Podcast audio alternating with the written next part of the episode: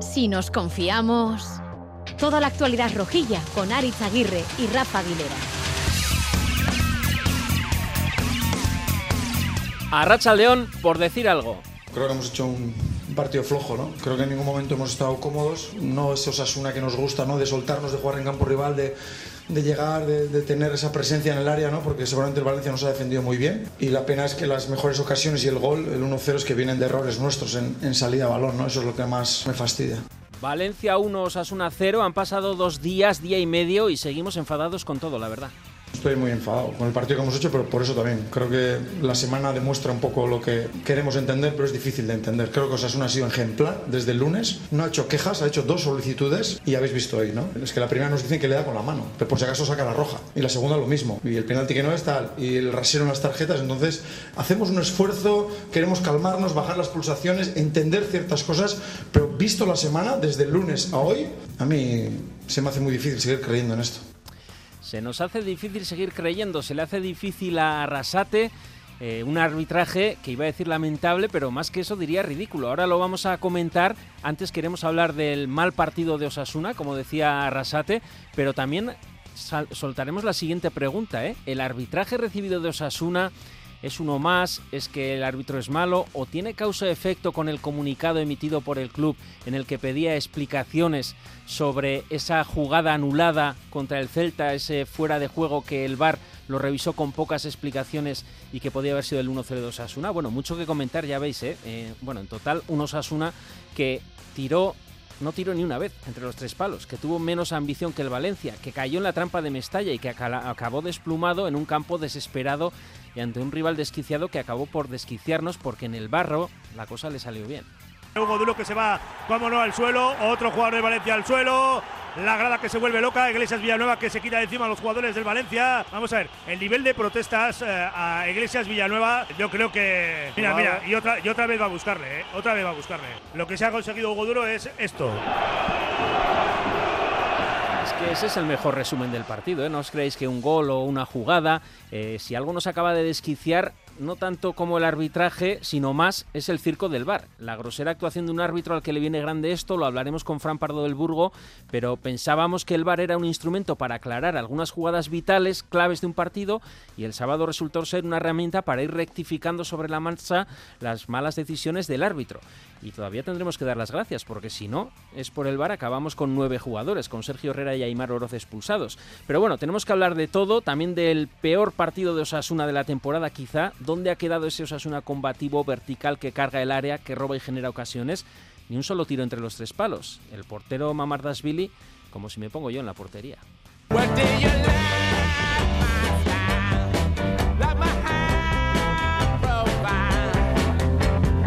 Rafa Aguilera, Racha León. Ponme un poco contento, anda. Estamos te, te, toco unas palmas o... ¿Qué tal la mascleta valenciana? Ruidosa. eh, claro, Arrasate dijo en la previa de este partido que podría ser el ensayo de San Mamés, porque sabíamos lo que iba a apretar Mestalla, porque el Valencia al borde del descenso se jugaba la vida y iba a morder. Si esto era un ensayo de cara al partido crucial, ¿qué hemos aprendido? Tengo un amigo que suele decir que el que tropieza y no cae eh, eh, da dos pasos. bueno, pues eh, el domingo, ayer Osasuna, o el sábado, perdón, Osasuna tropezó y espero que se levante. Así mm. que eso es lo que, eso es lo que tiene que aprender. todos esperábamos, no sé si el ensayo contra el Atleti, pero sí un partido, ha habido muerte para el Valencia, bueno, ha habido muerte no, pero como están tan... Sí pues ha habido muerte porque están tan apremiados por la clasificación que todavía están en los mismos puntos del descenso. Eh, esperábamos un partido estilo Sánchez Pizjuán en el que Osasuna ganó 2-3. Eh, en esa comparativa, ¿qué ha pasado? Eh, ¿Qué dirías comparando ambos partidos? El Sevilla jugó contra Osasuna como un equipo grande que se sabe circunstancialmente en una situación compleja, pero reconociéndose como equipo grande y así es como le disputó el partido a Osasuna, creyendo que Osasuna era un rival inferior. El Valencia hace mucho tiempo que está en el barro. El Valencia hace mucho tiempo que está en el barro, vive una situación eh, caótica desde hace mucho tiempo también. El entorno que le rodea al equipo eh, hace mucho tiempo que no es eh, el de un equipo, el de un club grande, y el Valencia jugó como lo que es. jugó como un eh, conjunto que está peleando por eludir el descenso. Y eso es lo que, marcó la diferencia entre lo que sucedió en el Sánchez Pijuán y lo que ocurrió en Mestalla el sábado. No dimos ese nivel de intensidad, de no, sé si de perreo. Mm, eh, es que eh, este Osasuna, creo que ninguno de los Osasuna de Yagoba Arrasate están diseñados para pelear ese tipo de partidos. De hecho, creo que podemos revisar todos los duelos contra conjuntos que han mm, disputado partidos contra Osasuna o en situaciones eh, como las del sábado o equipos que se han sentido tremendamente inferiores y ha sido en esos encuentros cuando el partido se ha jugado en el barro donde Osasuna ha sufrido más. Nunca ha habido eh, eh, el perfil Pablo García, para entendernos, nunca ha estado en, en las en las plantillas dirigidas por Yago Barrasete, no porque Yago Barrasete no haya tenido un jugador de esas características, es que probablemente no haya querido tener un jugador de esas eh, características. ¿Qué tal tu experiencia? Te escuchamos retransmitiendo el partido desde las gradas de Mestalla. ¿Qué tal? ¿Qué experiencia? Bueno, vuelta al ruedo. Pero apretaban mucho porque eh, por la mm. tele parecía un estadio, un equipo desesperado protestando todo al árbitro, como hemos escuchado en el resumen tuyo. ¿Lo viviste así en el campo? Eh, más que, o sea, hay una diferencia entre la presión que ejerce el Sadar, que es la de empujar permanentemente al equipo, y la presión que ejercen estadios como el de Mestalla el estadio de Mestalla lo que mete es mucha presión al árbitro. Protestan sistemáticamente todas las jugadas y, eso genera eh, pues un ambiente que en cierto modo eh, intimida eh, e incomoda, incomoda al, al, rival porque evidentemente lo que pretende creo la grada es precisamente condicionar el desarrollo del juego a ese nivel. ¿no?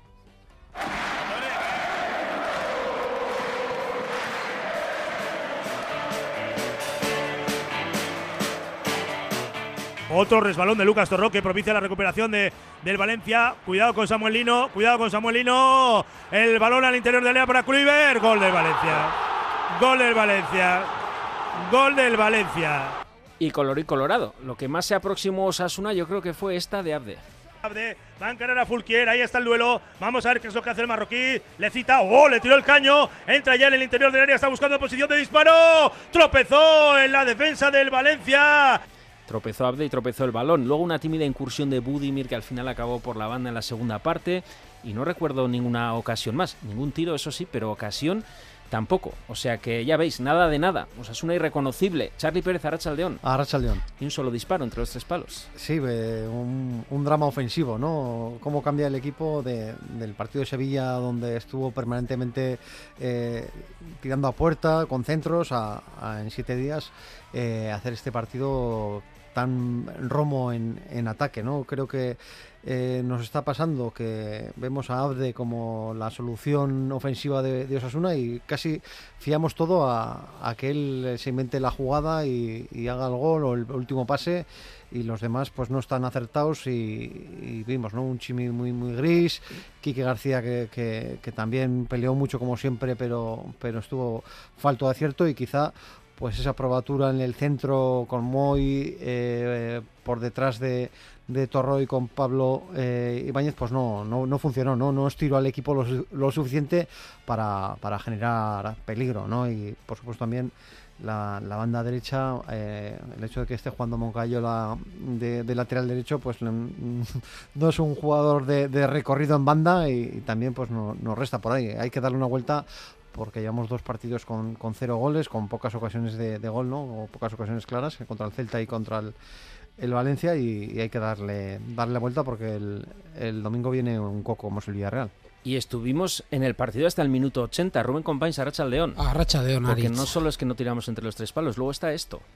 El Valencia ha mejorado mucho sin balón, es un equipo equilibrado que aprieta muy bien y por dentro es difícil jugar, ¿no? Pero aún y todo son errores groseros, tanto el del primer tiempo como el del gol, ¿no? Errores letales, pérdidas de balón letales en defensa. Torró superado el primer tiempo y luego la que trajo el gol. Bueno, es que eh, ayer vimos a un equipo que, lo que suele utilizar esos tres jugadores, que en este caso, bueno, el, partido del sábado fueron eh, Torró, eh, Moy y Pablo Ibáñez, pues como bien ha comentado Charlie, no funcionó y suele ser además el, estandarte, el triángulo sobre el que descansa, eh, descansa ese equipo, ¿no? Sí que es cierto que, yo creo que fue el día de, bueno, de Lucas Torró no fue, por supuesto, ni muchísimo menos, pero tampoco luego cuando eh, Moncayola se incorporó al centro del campo tampoco tuvimos al mejor Moncayola en su versión. Incluso por momentos Moy desaparecía, aparecía. Yo creo que como bien ha explicado Yagoba, eh, igual luego Luis Fer o Miquel nos lo explicará mejor. Mm. Miquel yo creo que, Luis Fer, le vale, a Luis pues eh, yo, yo, yo, creo que nos superaron juntando, ya, ya, ya se habló que el Valencia era un equipo que juntaba muchísimo las líneas y no supimos saber desatascar. Si eso además eh, lo añades a un día malo, porque yo creo que, realmente Lucas, por ejemplo, no tuvo su mejor día. Eh, la verdad se ha dicho que, bueno, pues eso añadido a que la parte ofensiva, el balón no llegaba arriba, no hay capacidad de tirar. Hasta error en el pase de David García. En el pase y demás. Incluso yo, yo, no recuerdo, lo comenté, pero no, sé también si recuerdo que no sé si la tarjeta de Juan Cruz es Lucas también el que pierde el balón y, Juan Cruz creo que hace ese, esa maniobra que le provoca, pues bueno, pues eh, al final en resumidas cuentas, yo creo que, como bien ha explicado Rafa antes, el Valencia estaba jugando el todo por el todo y sabían dónde nos, nos tenían que anular. No sé si se llevó el casco de TV, Rafa, el de Ucrania. no, no, no, no, lo lleves. de haberlo sabido, de haberlo sabido, hubiera llevado casco y tapones para los ojos. No, no obstante, por meter algo positivo en todo esta a un historia. señor mayor ya no le hacen nada. Dices lo del oído. Digo que por meter un poco de algo positivo, yo creo que Osasuna obviamente eh, está en esta fase de cuatro partidos entre en partido de semifinal y semifinal. Llevamos el mismo ritmo de resultados que el Atleti, empate derrota. Eh, quedan dos, a ellos les el quedan que no se consuela, ¿no? Eh, no, no, no, es que hay que sacar las cosas positivas. un punto de seis. Es que hemos conseguido un punto de sí, de seis y, y de obviamente, ¿cuántos quieres conseguir? es decir, en los próximos seis, Villarreal y Mallorca. Yo creo que, que Villarreal en casa, Mallorca fuera. Sí, sí, yo creo que deberíamos de, de sacar mínimo otros tres, cuatro puntos mínimo. César de Luis Arracha León. Arracha León, Arit. Eh, hay dos noticias buenas esta jornada. La primera es Sergio Herrera, eh, te he visto discutir en Twitter eh, y no puede dejar de desaprovechar esta ocasión. Hay debate en la portería, porque claro, si Sergio Herrera está tan bien, pues igual tiene que jugar. recuerda, que han encajado un gol, ¿eh? Digo, para yo sí, bueno. materia. Eh, para mí no hay debate, lo tengo clarísimo. Primero quiero hacer un alegato a, a, la portería, un puesto que cada vez se le da más importancia y que seguramente, bueno, probablemente, estoy casi seguro que es el puesto que tenemos mejor cubierto en el equipo.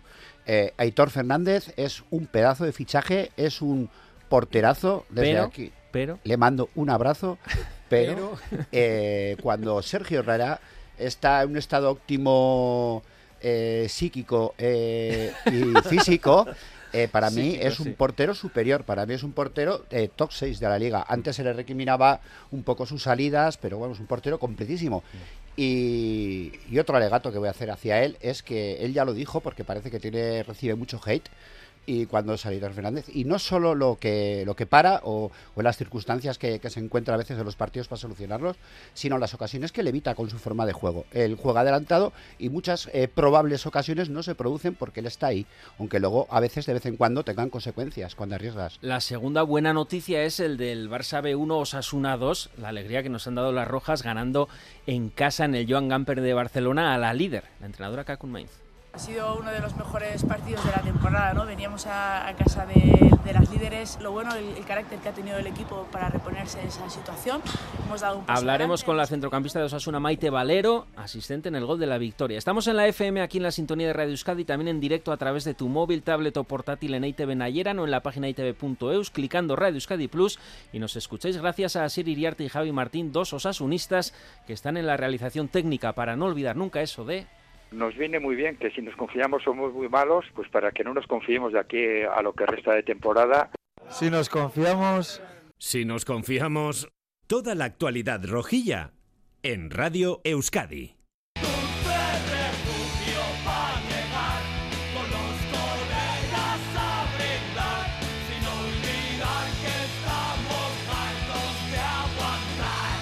A modo de anticipo, ¿qué queréis decir sobre el arbitraje y el VAR? Eh, uy, Rubén. Paso palabra. Eh, Charlie.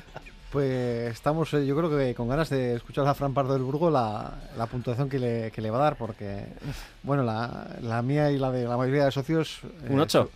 no, no estará ah, ni en el 8 ni en el 7, más bien estará en, en, el suspenso y en el suspenso de esos que cuando a nosotros nos evaluaban había suspenso, luego el eh, deficiente y muy deficiente. Pues en el muy deficiente que si no recuerdo mal era 0-1-2. Entonces, César, a ver, Eh, hemos estado hablando aquí antes fuera de onda un poco y creo que Charlie también un poco ha dado un poco la clave. Eh, yo veo predisposición de los árbitros hacia hacia tomar decisiones ya eh, directamente tajantes o perjudiciales para nuestro equipo. Otra cosa, por victimismo, ejemplo, victimismo.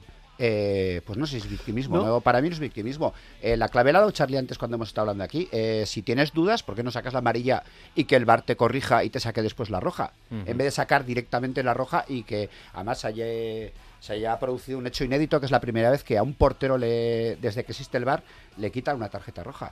es la Se puede, se, puede, se puede equivocar sin que haya intencionalidad. ¿eh? se- se- se Sí, puede sí. Basta, equivocar. basta, No, basta, no, yo no hablo de ba- basta intencionalidad. con no ser muy bueno. Hablo de por predisposición. no decir otra cosa. Lo que pasa es que se puede equivocar, pero luego puede haber también un ambiente en el entorno eh, que te haga ser Eh, más agresivo con algunos jugadores que con otros. y ¿no? luego- estás en casa muy agobiado, pero si encima ha habido todo este batiburrillo en... La, la actitud de- del árbitro hacia las protestas del Valencia o las protestas de Osasuna eran muy diferentes. Y eso es algo que, que, eh, solo ha- habría que ver imágenes, repasar. Y es que a los de Valencia había cuatro, cinco, hasta seis jugadores rodeando en una faltita al, al árbitro. Y cuando mm, hay una roja y van los dos a Osasuna, eh, se los quita de encima, además eh, amenazando con que te voy a expulsar a, a Aymar Oroz después de, de haberle tenido que decir que no era roja, era amarilla.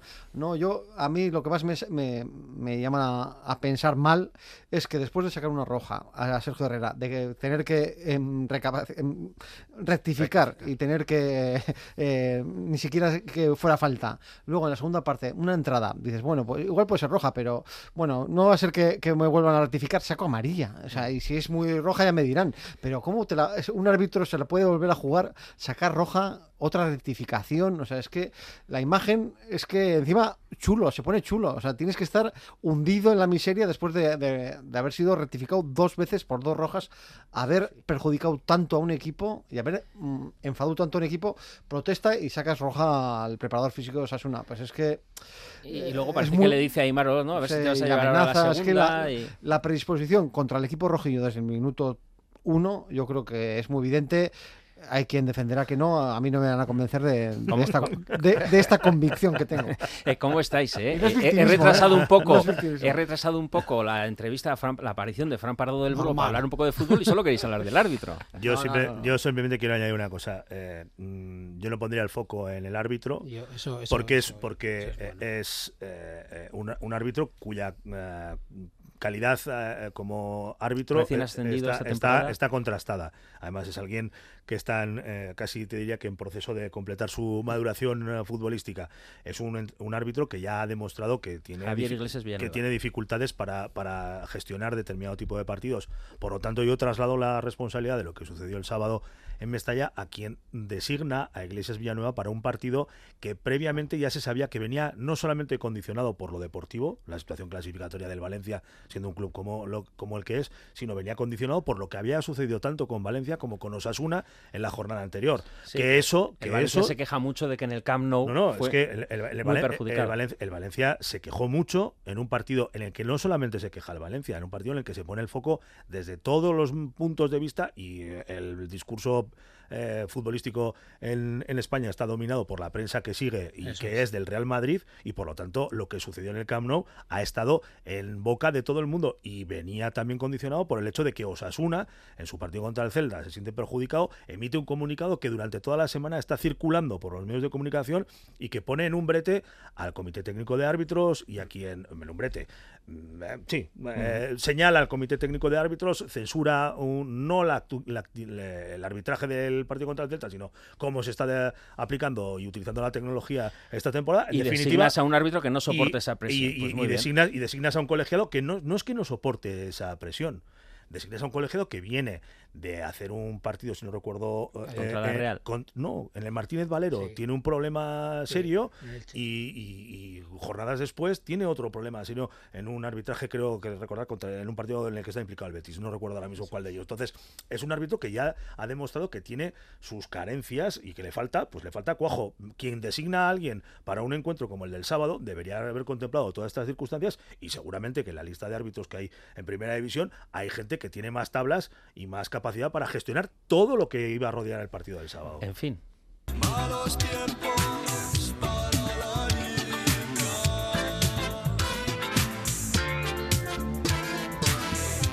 Malos tiempos para la lírica. Amaya Marcotegui, Arracha León. Arracha León, Ari. ¿Algún recado más para los árbitros? Creo que les habéis dado ya bastante repaso, la verdad. Y como ya la semana pasada me dejasteis de mala, no será hoy el día. Bueno, es que te invito para eso. ¿eh? Eh, para el equipo, para Osasuna, ¿algún recado después del nefasto partido?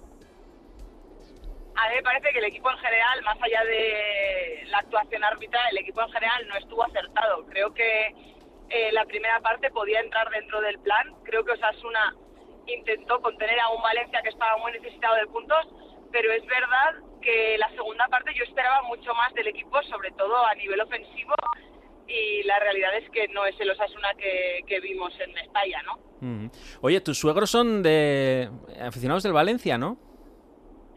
Sí, sí, muy, muy aficionados del Valencia. ¿Y qué tal? Eh, ¿Los WhatsApps familiares? No, no, ni WhatsApp ni nada. Hoy es el cumpleaños de, de mi señor esposo y... Pero él no es del y Valencia. los tengo- y los- no, no, pero los tengo en casa, entonces vimos Ah, el partido en familia. Eh, o sea, el arroz era, eh, tenía bastante socarrat. Fue un poquito, un poquito tenso, vamos a dejarlo en eso. Oye, ¿por dónde ves un poco la reacción de un Osasuna que, eh, bueno, en Mestalla también dominó en ocasiones, pero un dominio infructuoso porque no vemos ninguna ocasión de gol, pero ningún ataque incisivo siquiera? No, pero bueno, es verdad que yo creo que el, el Valencia supo anular muy bien el centro del campo de Osasuna y entre que Torró no estuvo acertado, no fue su día, y a Moy lo, lo bloquearon muy bien, creo que Osasuna no encontró ni espacio ni, ni pase eh, para poder llevar el peso del partido. Y ahí es donde el equipo creo que sufrió eh, la no creación de, de juego ni de ocasiones, claro. Entonces yo creo que el éxito de este Osasuna pasa por ahí, pasa por nuestro centro del campo, que tuvo cero protagonismo eh, en la jornada del sábado y claramente eh, creo que ahí está el secreto del éxito. Amaya, un abrazo, ¿eh? que paséis un buen día de cumpleaños en ese postpartido Valencia-Osasuna. Muy bien, muchísimas Muchos, gracias. muchos deseamos lo peor deportivamente al Valencia después del partido. Luego ya nos hemos ido tranquilizando, ¿eh?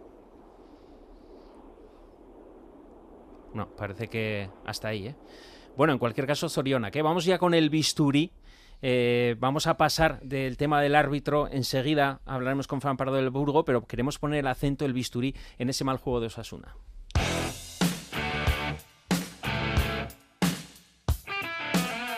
Lo que el rojo no ve y la roja tampoco. Hemos conseguido que el partido llevarlo a donde nos interesaba, un partido muy competido contra un gran rival como es Osasuna. Hemos tenido intensidad en todos los momentos del partido porque al final Osasuna es un equipo que te, te exige mucho en las dobles acciones, en las disputas. Esa es la valoración de Rubén Baraja, entrenador del Valencia. Luis Fernando Dadía, Racha León. Arracha León, muy buenas. ¿Por qué el portero del Valencia no tuvo que intervenir ni una sola vez en más de 90 minutos del partido? Hombre, yo creo que primero porque ellos plantearon bien el partido, aparte de, digamos, de todo lo que, digamos, está convirtiendo el Valencia a veces en los partidos, sobre todo cuando se pone por delante. Ellos leyeron bien el partido, sabían que Osasuna es un equipo que normalmente planifica la presión media alta, te, te busca robos altos para transitar en corto, repetir las cargas al área y bueno, de un inicio ya vimos que, que eso no nos lo dejaron realizar porque buscaron un juego siempre muy directo, eh, a diagonales, situaciones sobre Castillejo o Kluivert, algún, algunas situaciones sobre Hugo Duro, es decir, que transitaron el balón eh, saltando su línea de medio campo, porque al final con Guillamón y Musa de medios más bajos y con Almeida de creativo, pero siempre jugando más alto, pues buscaban eso y estaban preparados para lo que ha dicho Baraja, para las segundas acciones, las caídas y luego, por lo que habéis comentado hace poco, que luego cuando eh, íbamos nosotros a transitar en juego posicional desde atrás, pues teníamos problemas. Ellos eh, han mejorado mucho en el aspecto defensivo. eh, buscan una presión asfixiante, sobre todo por dentro. Nos anularon muchísimo a Moy y a, y a Pablo. Torró, pues bueno, siempre tiene un punto de dificultad ante esas situaciones y transitamos muy poco el balón hacia arriba. en muy pocas ocasiones. eh, en alguna ocasión a la primera parte con Abde, pero muy poquito. ¿Y cómo, además que teníamos. ¿Y sí. cómo y por qué se ha esfumado ese juego incisi- incisivo que hasta hace poco tenía Osasuna y las ocasiones que con ello generaba? Bueno, yo no creo que se ha esfumado. El otro día no apareció, pero a mí, por ejemplo, contra el Celta me gustó mucho el equipo. Y no creo que tuvo nada que ver lo que vimos de Osasuna en Valencia con lo que tuvo frente al Celta. Yo creo que tuvo más mérito el Valencia que de mérito Osasuna. Eh, yo lo comentaba en el directo, hace 15 días a la Real le pasó lo mismo. Lo mismo, el- la misma situación. Se está convirtiendo el Valencia en un equipo muy áspero, muy incómodo, eh, muy difícil de doblegar eh, si quieres jugar en- con un fútbol posicional y de transición, si quieres activar a jugadores con talento y a partir de ahí, pues bueno, no, no tuvimos ¿no? las armas suficientes como para esos unos contra unos que nos plantearon casi en medio campo, saber eh, gestionarlos para imponernos. Y luego también lo dijimos en, en el directo, con dos laterales como Juan Cruz y con Moncayola, sabíamos que nos iba a costar también estirar el equipo, ¿no? Y al final, bueno, se convirtió en un partido que además ellos nunca le dan ritmo, porque Osasuna necesita ritmo y el, y el partido no tuvo nada de ritmo y ahí nos, nos perdimos, ¿no? Un poco en, por decir una forma, en la trampa deportiva y luego en la trampa, bueno, ambiental y, y en la trampa luego, de, digamos, te- teatral, ¿no? Que por momentos ya se convirtió el partido en algo insufrible, ¿no? Eh, Sobre yo, todo en los últimos minutos. yo me divertí mucho escuchándoos, ¿eh? porque se os veía un poco desquiciados también. ¿eh? Sobre A- todo a con ver, Hugo a mí- Duro. ¿eh? A ti, a ti te gusta A hay vernos- jugadores que- sufrir. O sea, tú disfrutas mientras nosotros sufrimos, ¿no? Pero qué alaridos hacíais también, ¿y qué es esto? A y lo ver, otro? yo, yo ya, eh, a, a mí el, el teatro ya en el fútbol me, me está pareciendo ya desquiciante. Eh, no solo que en el Valencia, que bueno, que el Valencia puede tener un- una buena escuela porque hay jugadores que además, bueno, en otros equipos ya han hecho lo mismo. Sí, han estado en el Pero Actors bueno, Studio, sí, con- con- Pero Fulquier, Hugo Duro, eh, so- son jugadores ya que tienen escuela, por ejemplo, Getafe y demás, y, y están muy, muy, muy, muy aprendidos en ese tipo de fútbol y de ese tipo de, de- de teatro, ¿no? El Castillejo, bueno. La huella de a mí me desespera. La, la ¿eh? huella de Bordalás. La huella de sí. Bordalás. Bueno, si, si os Sí. parece, vamos eh, con el circo.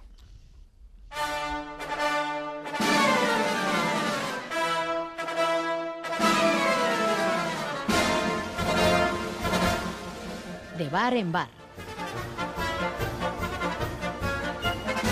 Ha tenido que salir Sergio Herrera a disputar abajo el balón, se lo ha llevado y ojo porque se echan encima de Iglesias Villanueva los jugadores del Valencia, también acuden los jugadores de Asuna para proteger a su portero, están reclamándole, están Está reclamándole ¿Falta?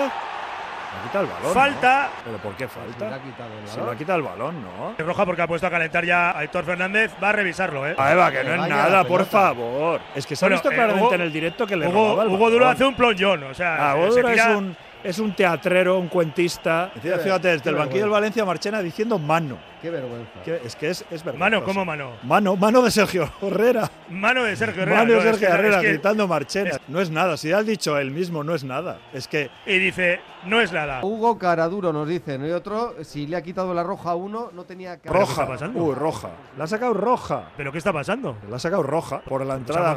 A ver, otra vez va a ir al bar. Pero Ay, vamos a ver, tiene que ir al monitor a ver la jugada cuando estaba a escasamente un metro de, Pero de la si acción. él- Bueno, pues ahí está, delante de la pantalla, como en la acción de la primera Pues si parte no le ha hecho con, nada. con Hugo Duro. Se juntan los dos pies ahí, no hay nada. Si no hay nada. Dice que no, que es tarjeta amarilla.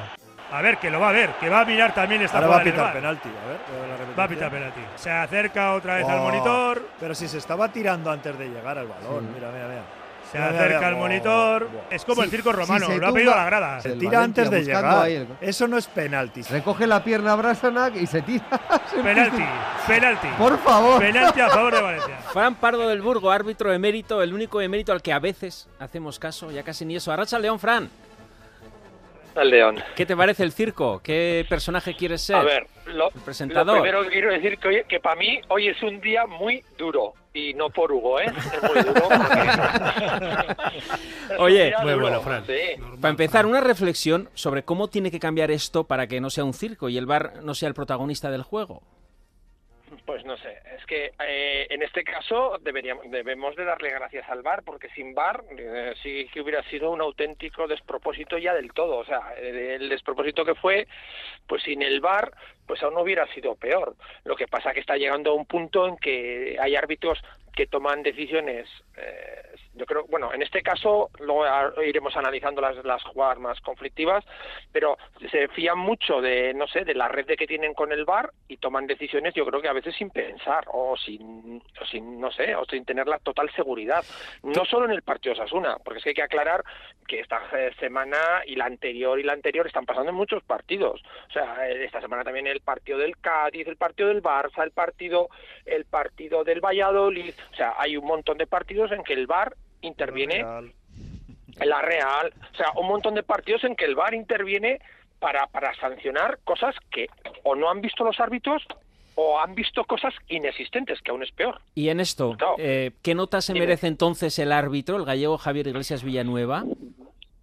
Voy a hacer una, voy a decir una nota y una pausa y luego sigo, ¿vale? A ver. Para mí, un 8. ¡Un 8! Hasta, Eh, a ver, Fran, a ver. A ver, Fran. a ver, tranquilos. Tranquilo el público. Que no te voy a poner de Que presentador que en el circo, eh, te voy a poner ya en la parte final. Ha dicho que iba a hacer una pausa. Iba a hacer una pausa. con un Claro. 8 esto se está desmadrando. Ah, claro, ah, claro. Un 8 hasta el minuto 20. Porque yo creo que hasta el minuto 20 las decisiones que toman las tres tarjetas que sacó Osasuna a mí me parecen correctas, bien sacadas. Y- vale, vale, El y- partido iba bien. A partir del minuto 20 yo le daría un menos 5. No le doy ni, ni, ni, ni ese deficiente que habéis comentado por ahí. Muy ¿Por qué? bien, muy bien. Porque el- arbitraje es un despropósito. A partir de ese minuto. Y la nota global creer- entonces, de 8 a menos 5, pues queda en un 2 Pues- o pues, así, ¿no? Un, un dos, un dos y medio, pues porque hizo bien esa primera 20 minutos de partidos, digamos, se vistió correctamente, no salió vestido mexicano y, y, el- y en el sorteo creo que también lo hizo correctamente. O Te sea, estás es que dejando, te estás que dejando intimidar decir- por la presión ambiental, Fran, Sí, a la hora sí, de ya no es el. Fran No, que no, no, queríamos, no. ¿eh? Bueno, eso sí que el 8 Oye, me ha no. sorprendido, ¿eh? Pero... Perdonad, compañeros. Eh, Luis Fer, La- la adelante. ¿Y cómo puede ser que al día siguiente vaya a- al bar de Mallorca después de la gran actuación que ha tenido? A ver, eh, ¿quién? Eh. Eh, el mismo. pues pero, que no lo ¿es él o su hermano? Perdona, perdona, perdona. es que No, no, dicen su que, hermano, ¿eh? dicen que no, dicen que no. Dicen que es él. Es él, es Javier. es él. Bueno, lo Me ahora. No, no, no, no, no, es imposible. pita En una misma jornada, un árbitro no hace partido y bar. Es el hermano, ¿eh? Bueno, lo aclaramos ahora, pero rápidamente, ¿el posible penalti no pitado de Torroa a Samulino te pareció penalti? Porque muchos valencianistas estaban reclamando eso. Y ahí el VAR no Eh, sí intervino. penalti. Para mí esa jugada es penalti.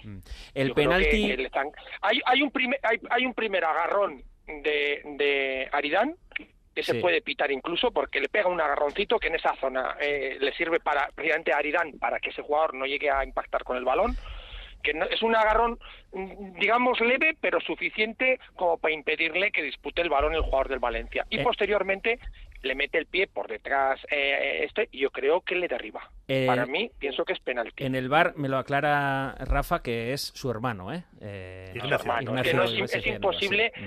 eh, yo creo que después de esta jornada este chico estará por lo menos eh, tres o cuatro Sí, jornadas pero, sin aparecer. Fran, tiene- tiene- no tiene- por solo eso, sino porque viene de hace 15 días que dirigió también el Elche Betis, que iba ganando el, el Elche 2-0, expulsó a eh, bastante rigurosamente un jugador del Elche, luego tuvo dos penaltis, tres penaltis que le tuvo que llamar nuevamente el VAR, o sea que él que, que no, que no. Mm. Que yo creo que es un árbitro y yo estoy de acuerdo con el que ha dicho antes que la culpa también la tiene el que la ha designado para este partido y Sí, añado Rafa, el que dicho le ha Rafa, subido sí, sí. el- y añado el que le ha subido a primera división.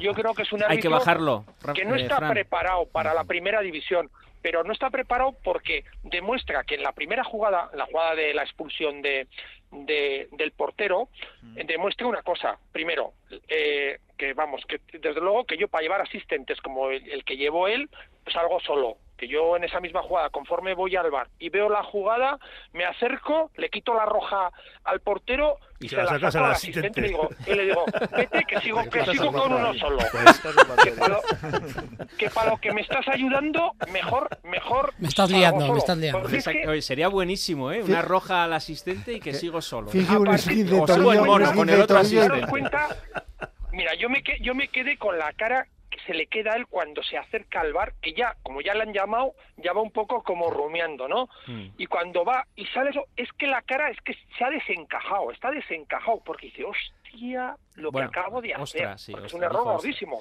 Eh, al balear Guillermo Cuadra Fernández en el bar, entonces, ¿qué calificación le ponemos? Que tuvo Joder, mucho hay que darle trabajo. un 9, un 9 o un 10, porque yo creo que fue el que salvó el partido. ¿Y no crees que cuenta- hubo diferente criterio de las tarjetas amarillas? Porque tú Sí, decías, también, tres pues ya te, estoy tarjetas... diciendo, ya te estoy diciendo que no solo por las jugadas estas, yo creo que hasta el minuto 20 estuvo bien, pues las tarjetas sacó, pero es que en la segunda parte hay dos codazos clarísimos de jugadores del Valencia que eran tarjeta amarilla. El que recibe Quique García, el que recibe Quique García es, es- Sí, es- sí, sí. es, es- es clamoroso y a continuación se la saca Torrón. O sea, tuvo un criterio ahí ya totalmente desigual, totalmente caótico. Yo ¿Y el no sé, penalti yo creo pitado que... te parece penalti? ¿El qué? ¿El penalti que pitó te parece penalti? Yo, para mí sí. Aunque digáis que se está cayendo, el jugador de Sasuna se tira con todo y lo barre. Para mí, penalti. O A sea, mí- eso a mí parece- es a Juan. Me, me parece que el delantero es hace más por. El delantero por- ya está se está cayendo ver, antes. el- antes- ver, de llegar Y fuerza. El delantero hace lo que hace todos los delanteros. Ven venir al defensa y dicen, ¿esta es la mía? ¿Para qué? Yo no, tengo por qué saltar ni quitarme. Para mí es penalti. De todos- y lo de hemos todos- visto en jugadores de- de, Osasuna y, y no- nos ha pasado a nosotros, ¿eh? Penaltis que, que nos han pitado a favor, pues de que el jugador pues, aguanta, aguanta. Que no aguanta, y- que estaba en el suelo ya, si estaba Ya. arrodillado, No, rodilla con rodilla. Ya viene, ya le viene, le viene barriendo. Entonces, para mí es penalti, claro. O sea, yo Bueno, en esta jugada no tengo, vamos, ninguna duda. Fran Pardo del Burgo, un 2, ¿eh? A Iglesias Villanueva. Pues sí, un 2, con ya tengo que dar todo dolor porque no me gusta eh, toma, o sea, tener que te poner esas notas, o sea, no, eso yo eh, ya te digo que una parte le disculpo, pero tampoco le disculpo totalmente, le disculpo porque yo creo que se desquició, pero también es cierto que un árbitro que es de primera división no se puede desquiciar ni irse de un partido por una jugada. Tiene que aprender a rehacerse como le pasa muchas veces a otros a en, en el árbitro del juego, aunque también nos hemos visto, ¿no? Un portero que comete un error clamoroso nada más empezar y el resto del partido es un flan y falla todo, ¿no? Pues ha sido un poco lo mismo. Entonces yo creo, desde luego, pues eso. Es que que recasco, nivel, Fran. Pues no. Hasta la próxima Bueno, semana. Eh, quería también mostrar estas palabras de Arrasate encendido al acabar el partido en Dazón. Y hemos visto hoy lo que ha pasado, ¿no? Entonces es difícil seguir creyendo en esto. ¿No cree que le ha perjudicado hoy No, no, no, Club no, Atlético no, estoy o- hablando de eso, estoy hablando de dos rojas que no son. La primera nos dicen que lo tocó con la mano, o sea, ver cosas que no han pasado me parece muy difícil. Entonces voy a eso, ¿no? El árbitro nosotros hemos hecho un mal partido, por eso hemos perdido. El Valencia ha sido superior, que, que no, no vamos ahora a malinterpretar las, las palabras, ¿no? Pero creo que después de la semana que hemos vivido, con la acción del lunes, cómo se han comportado Osasuna y lo que hemos visto hoy, es difícil seguir creyendo, ¿no? ¿Qué quiere decir seguir creyendo? Pues es una buena pregunta. Eh, no, no sabe, no, eh, hace en el anterior partido perde- empatamos eh, por el VAR y en esta ocasión, eh, eh, vamos, el VAR nos salvó de una buena, ¿no? Entonces, eh, bueno, yo creo que Yagoba está muy enfadado con los árbitros y con el arbitraje en general y bueno, pues está preocupado porque también puede intuir que la carta y las declaraciones de la semana pasada pues pueden pasar acabar pasando factura al club, ¿no? Porque si no, no igual no hubiera mentado esa, esa circular que manda el club, que dice que es ejemplar y que no es una queja, sino que es una solicitud de aclaración y bueno, yo creo que ahí se le ve preocupado a Yagoba por lo que pueda venir en los próximos partidos. ¿Veis acción-reacción? ¿El comunicado de Osasuna y ese mal arbitraje? No, para nada. Yo para nada. Directamente no, O sea, no al me revés, gusta creer en conspiraciones, pero pues, eh, cuando te eriges con Mariette de, de la liga contra la federación, pues eh, a veces eh, te hacen pensar. Luis Fer. No, yo creo que no. Al final es que si no, que el Cádiz eh, estaría pensando lo mismo, Claro, eh, porque ha mandado parar la liga, el, no sé, es que se están... Yo creo que eh, el problema creo que es, es que el VAR al final llegó para para ayudar y para convertir los partidos en algo más justo y, y hasta, digamos, eh, que, que, que nos sintiéramos todos más cómodos y es que estamos todos incómodos.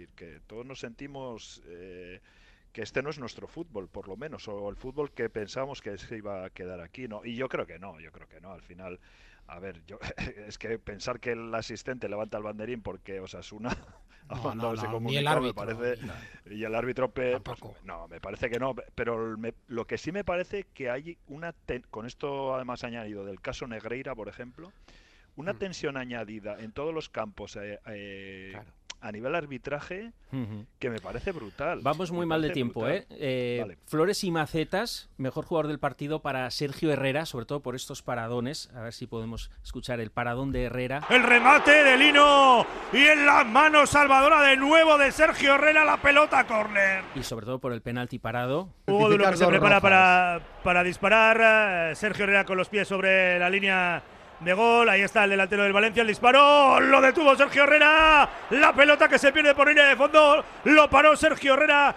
Mejor jugador de casa para Pablo Ibáñez y premio si nos confiamos la maceta al jugador menos acertado para Torró. Eh, ¿Queréis decir algo de Pablo Ibáñez, eh, César? Hombre, Pablo Ibáñez, dentro de los que de los jugadores de casa, estuvo bastante entonado la primera parte. Eh, sí que el Valencia eh, preparó un plan de desactivación, como ya habéis comentado antes, eh, Moy, eh, Pablo, eh, Torró, y los funcionó. Pero bueno, dentro de, de- estuvo de los jugadores más acertados. Pues así quedan las flores y las macetas. Luis Fer, quería que escuchases a Valentín Urriza, porque le quiero preguntar sobre mm, aquello que dijo Arrasate de los jugadores robotizados. Vamos a ver si podemos contactar con él.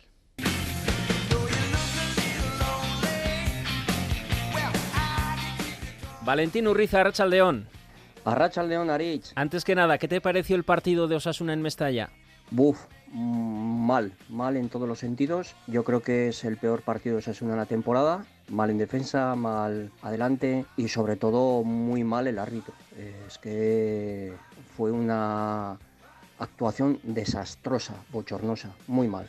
Comentábamos aquí que un estadio desesperado, un equipo desquiciado que acabó por desquiciarnos a nosotros. Sí, la verdad es que este juego que en cierta manera se puede entender del Valencia actual, a mí me desquicia, ¿no? Me desquiciaban los jugadores porque a nada que se les tocaba parecía que los mataban, simulaban que faltas que no eran, no sé, parecía un juego más del estilo de Bordalás que, que de otra cosa, ¿no?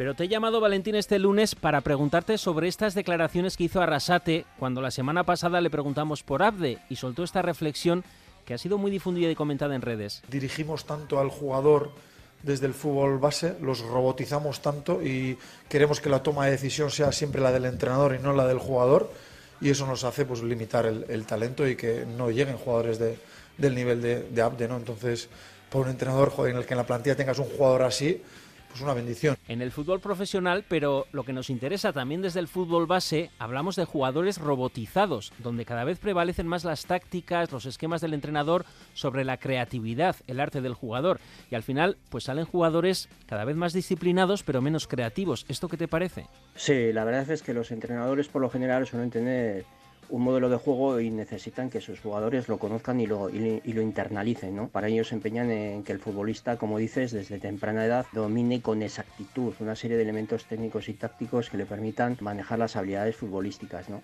¿Qué me parece? Bueno, hay que tener en cuenta que cuando estamos hablando de fútbol base, eh, la forma de aprender es eh, por imitación y por espejo, ¿no? Por, por ver lo que hace otro, entonces es difícil eh, combinar ambas cosas. Yo creo que hay que utilizar otros modelos. ¿no? Los modelos tradicionales de entrenar, llamados también técnicos, parten del principio de cuerpo-máquina, con el que se entiende que el jugador funciona como un procesador, en el que va grabando diferentes habilidades, técnicas, tácticas, físicas, afectivas, que posteriormente podrán como solución en el juego real, en el partido. ¿no? Yo creo que hay, que hay que hacerlo de otra forma. ¿Y cómo hay que hacerlo? ¿De qué forma? Lo que hay que procurar siempre, deben entender los entrenadores que el aprendizaje de una habilidad deportiva no se da en una única dirección ¿no? y bajo una única línea, sino que el proceso de aprendizaje puede ser variable. Hay varias herramientas, una de ellas se llama juego reducido. Se reduce el campo, la portería, el balón, porque eso permite practicar acciones de juego partiendo de situaciones globales, con interacciones similares al juego, pero adaptándolo a las posibilidades decisionales, que eso es lo importante, ¿no? De ejecución y comprensivas para los jugadores. Otra es también la exageración. Trata de plantear acciones o tareas específicas basadas en situaciones tácticas básicas o incluso complejas en función del nivel del jugador. Lo que se hace es personalizar para que permitan una mejor comprensión del aprendizaje en determinados aspectos, ¿no? Es decir, se personaliza, como digo, a las características de cada jugador, ¿no? Para ayudar y no eliminar posibles procesos creativos de los propios chavales.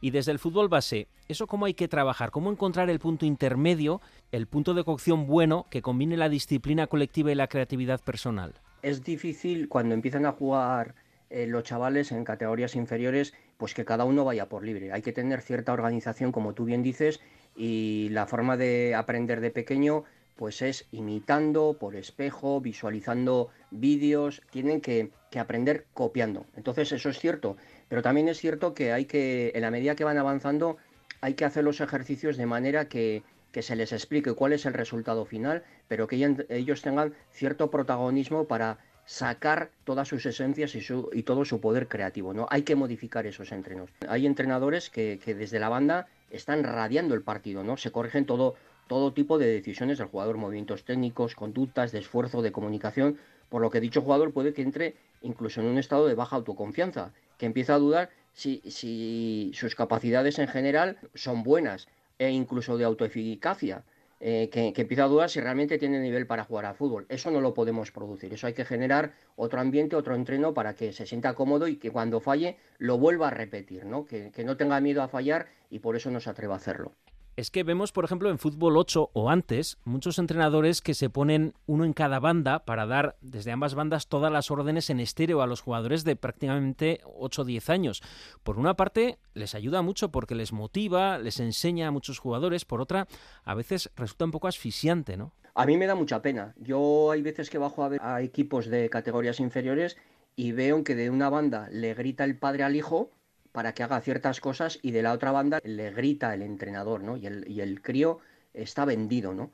Luego hay entrenadores que te van narrando cada movimiento a realizar en los partidos, buscando el perfeccionamiento de, del jugador que le dé el resultado, ¿no? ¿Esto qué implica? Pues que algunos jugadores no se atreven a realizar ciertos movimientos para no fallar. En definitiva, no estamos potenciando su creatividad en el juego, lo que los estamos es dirigiendo. Y hay veces que incluso los dirigimos mal, porque como digo, uno de una banda y otro de otra, pues los chavales se vuelven locos. Al final no saben qué hacer. Claro que siempre en la barra de bar los aficionados ensalzamos esos jugadores diablillos con mucho arte, en este caso de diblar como Abde, que nos divierten mucho, y no se valora de la misma medida igual ese jugador táctico, disciplinado, ordenado, quizás sobre y previsible, pero igual de importante. Sin lugar a dudas, es que el fútbol como deporte de equipo lo que hay que combinar es las habilidades de todos, ¿no? Y yo estudié en su día el caso de Neymar. Neymar, su estado cerebral no se potencia muchas de las veces cuando hace los regates más de el 10% de las posibilidades que tiene.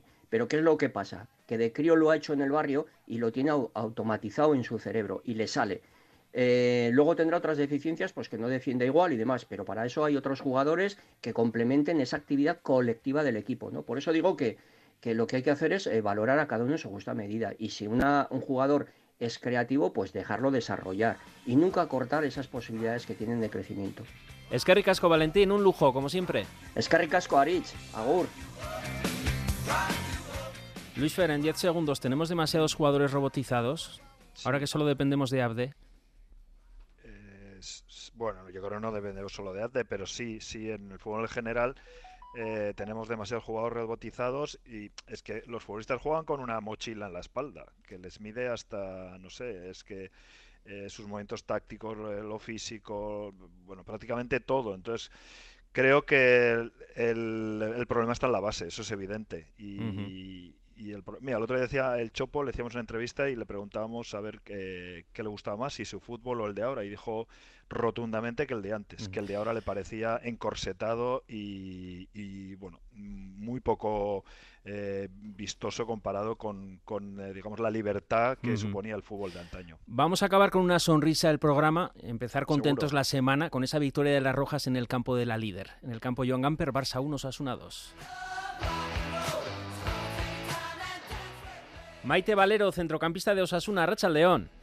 León. Y Sorionak por el partidazo de ayer. Las Rojas sois las primeras en tumbar a la líder en su campo. Sí, la verdad es que fue un partido muy difícil en el que teníamos un plan de partido que lo, lo hicimos a la perfección y pues conseguimos llevarnos tres puntos de un, un, campo, como dices, dificilísimo. El mejor partido de la temporada, decía vuestra entrenadora Kakun Mainz, y una segunda parte para enmarcar dominio, agresividad y por fin efectividad. Sí, la primera parte fue, eh, estuvimos más defensivamente haciendo nuestro trabajo y en la segunda parte pues eh, se veían las ganas del equipo de ir a por el partido y conseguimos ponernos por delante, aunque en la siguiente jugada nos empataron, pero el equipo siguió, siguió creyendo y conseguimos meter el segundo y ahí pues luego defender el resultado y lo hicimos, lo hicimos muy bien en defensa. A ver, el segundo gol, el ganador, es de Maitane Vilariño, pero la mitad es tuyo, porque nace de una combinación entre ambas. Sí, bueno, es, a ver, es un balón que roba en el medio campo también del equipo, muy bueno. Y al final, pues una pared que hacemos en el borde del área y Maitane, pues remata la puerta maravillosamente. Bueno, igual eh, dejamos al margen el autogol de Maitane, ¿no? Zalba. Sí, pero. Que estaba fue penada. Un, un error, pero en la primera parte hizo varias paradas y en la segunda parte también que nos salvaron. Y lleva una temporada que sin. Sea, prácticamente perfecta y pues por un error que al final no ha servido para. Hemos sumado más tres igualmente, entonces pues eso, sin darle importancia. Bueno, recuperasteis muy bien con ese segundo gol. ¿Y qué me dices del primero? El gol olímpico de Patrick Zugasti. Sí, la verdad es que llevamos sin meter de correr bastante, pero bueno, eh, Patri pone unos centros buenísimos y puso un balón perfecto al primer palo y al final pues terminó entrando. Y todavía tenemos, eh, Maite, en la retina el partidazo de la Copa de la Reina contra el Atleti que perdisteis, pero mereciendo ganar con tres palos y un larguero. Sí, la verdad es que el partido de Copa nos, nos refuerza muchísimo porque al final jugábamos contra un equipo de primera división, pero el equipo dio la cara vamos, con creces y estuvimos ahí de llevar la eliminatoria. Y bueno, aunque no conseguimos ganar, pues nos, nos reforzó muchísimo y pues ha, se ha visto este fin de que hemos ido a Barcelona a darlo todo y hemos conseguido llevarnos la victoria. Ese partido contra el Atleti, aun con el dolor de la derrota, la verdad que fue un orgullo para toda la afición. Y si lo unimos con este, que pensábamos que ibais a acusar el esfuerzo físico, luego el viaje a Barcelona, y ha sido la guinda. Sí, sí, la afición la verdad es que se portó genial. Se, llenándose la grada de Tajonar, pues nos sentimos muy arropadas. Y sí que es verdad que pues este fin de veníamos pues con mucha carga de minutos, pero pues el equipo lo ha dado todo y sabíamos que era un partido muy importante y pues eso. ¿Cómo habéis vuelto del parón liguero, no? Dos victorias de dos contra el AM Lleida 3-0, el partidazo ante el Atleti y ahora este eh, asalto al Joan Gamper.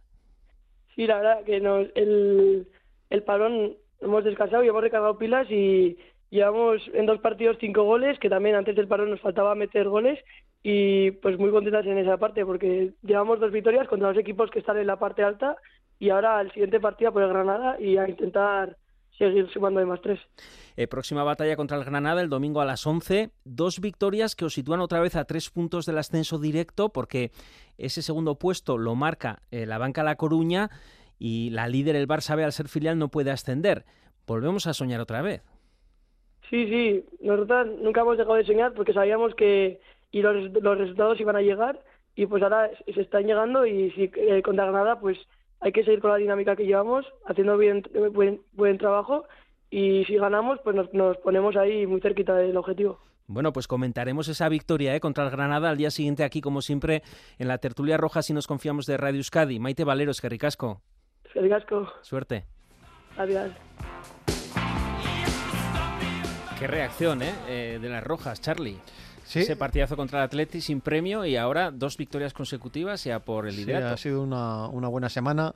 No, a pesar de los pinchazos de las últimas jornadas, Osasuna es el tercer equipo en la segunda vuelta, no va en ascenso y bueno, esta próxima jornada es decisi- decisiva también, bueno, bu- decisivo igual no, pero muy importante porque hay varios duelos en la parte alta y, y a ver si se consigue ese segundo puesto que dé a- el, el ascenso. Y los rojos el domingo, 4 y cuarto, Villarreal Osasuna, otro partido vital en esta mini liga que decía Rubén. Eh, vamos a empezar a presionar al árbitro, vamos a hacer un Mestalla, César. Eh, no estaría mal, oye. Aquí jugamos todos los 12 y hay que jugar con todo, con el, también con el factor psicológico. ¿Qué reacción esperáis, eh, Rubén? ¿De Osasuna te refieres o de la Sí, grada? sí, no, de Osasuna. De Osasuna, de Osasuna. Eh, de la grada seguro que buena y de Osasuna pues me imagino que sumar esos tres puntos que nos faltan hasta esos cuatro. No está Aymar Oroz. Cada vez está volviendo más Nacho Vidal, aunque yo lo vi un poco verde para ese partido. Bueno, vamos a ver, vamos a ver, porque eh, es eh, la penúltima bala antes del partido contra el, el Athletic. Mm, Confiemos en la reacción de- de- del equipo y sobre todo que sea capaz de trabajar eh, dejando a un lado lo que sucedió el sábado en Mestalla. Por lo menos nosotros sí que nos hemos quitado los malos humos, que nos ha servido ya para encarar con positividad la semana. A partir de ahora todo cuesta abajo, ¿eh? Valoramos el próximo partido, ya sabéis, el lunes a las 3, como siempre. Esas tú, si nos confiamos, Gubet y Gorriak.